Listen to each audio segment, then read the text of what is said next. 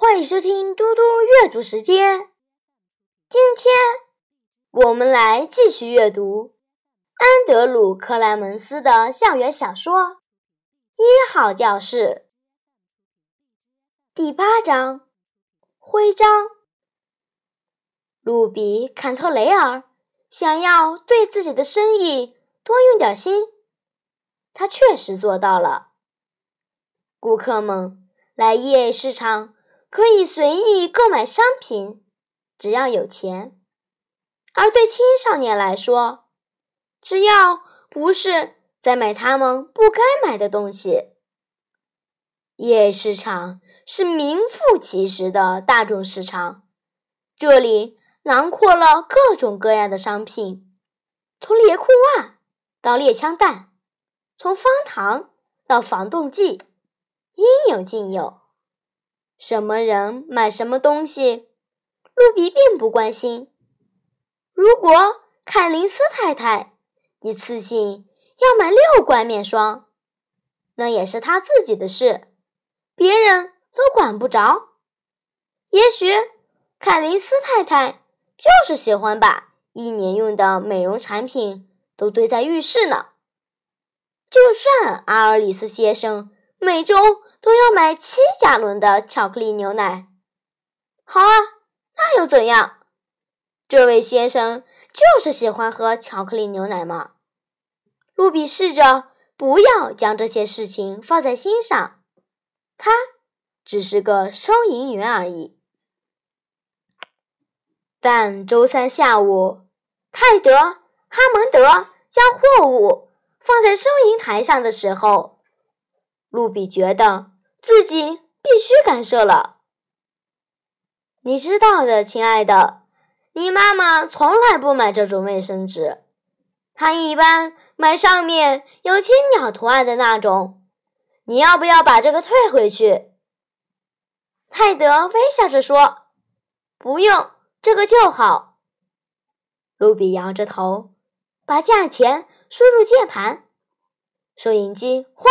响了一声，接着他又输入六听汤罐头，一个手动曲柄开罐器，燕麦葡萄干麦片条，一加仑矿泉水，一条面包，四罐炼乳，一瓶切达软干酪，四个苹果，三罐金枪鱼罐头，速溶咖啡，塑料勺和刀。一桶纸杯，六个士力架。这样的购物清单看上去非常奇怪。露比停了一会儿，然后直视泰德的脸：“你还要买火柴和蜡烛？”泰德早已准备好了答案：“是啊，还有固体酒精呢。我是男童子军嘛，你知道的。”要时刻准备着。我跟妈妈一直这么说。今年春天会有大风暴。哗，哗，哗，哗，哗。泰德付了账单，十分夸张的将收据折好，放进取钱的信封。妈妈每次购物都是这么做的。这个动作让露比安心了些。泰德提着两个大塑料袋出了市场，走到自行车边，很开心，成功获得了为陌生人购物的荣誉勋章。这就是他对下午活动的看法。这就像是在男童子军中获得了荣誉徽章。如果你满足了某些要求，那你就能获得一枚荣誉徽章。很快，泰德就能集齐很多了。他已经获得了犯罪预防徽章、动物科学徽章和天气徽章。今天接下来的任务，泰德要获得秘密运输徽章。他要把所有这些补给品送到安德森家而不引起怀疑。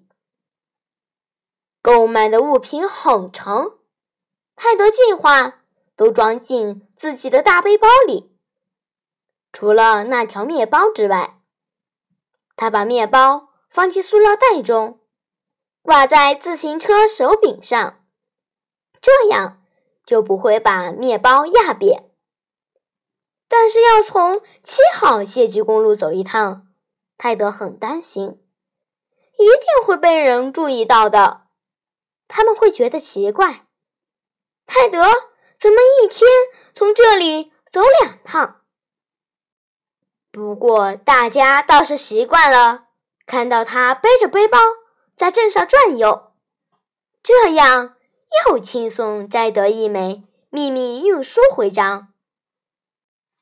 泰德确信没人发现他在那个老农场转弯。但是，把车放在安德森旧屋房后之后，泰德并没有急着去敲厨房门。他不紧不慢，因为接下来有点吓人。泰德不确定自己想不想见到亚普利尔的妈妈亚历克莎。泰德好奇的要命。但他读过很多故事，里面的人们都需要隐藏行踪。如果亚历克莎真的是罪犯，怎么办？如果他真的在哪里抢过银行，逃走时被子弹击中，现在胳膊吊着，只能躺着，静待事态平息，然后再去找医生。那时该怎么办？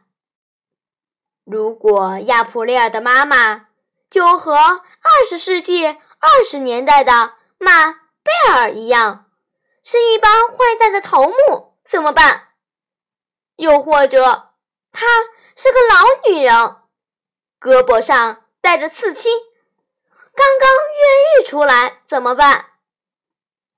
另外，如果有人一直强迫，亚普利尔撒谎呢？如果是一伙疯狂的国际珠宝大盗，在斯克茨布拉夫或奥马哈大干一票之后，躲在安德森家呢？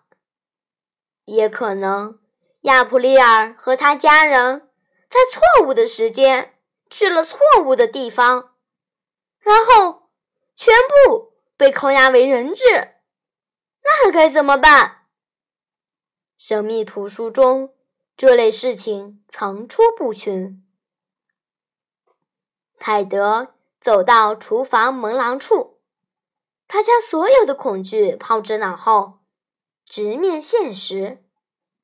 因为不管那座房子现在正在上演什么戏码，他已经许下承诺。他对那个女孩保证自己会带吃的来，一言既出，驷马难追。无论如何，现在是该与女孩的妈妈碰面的时候了。于是，泰德·哈蒙德侦探敲响后门。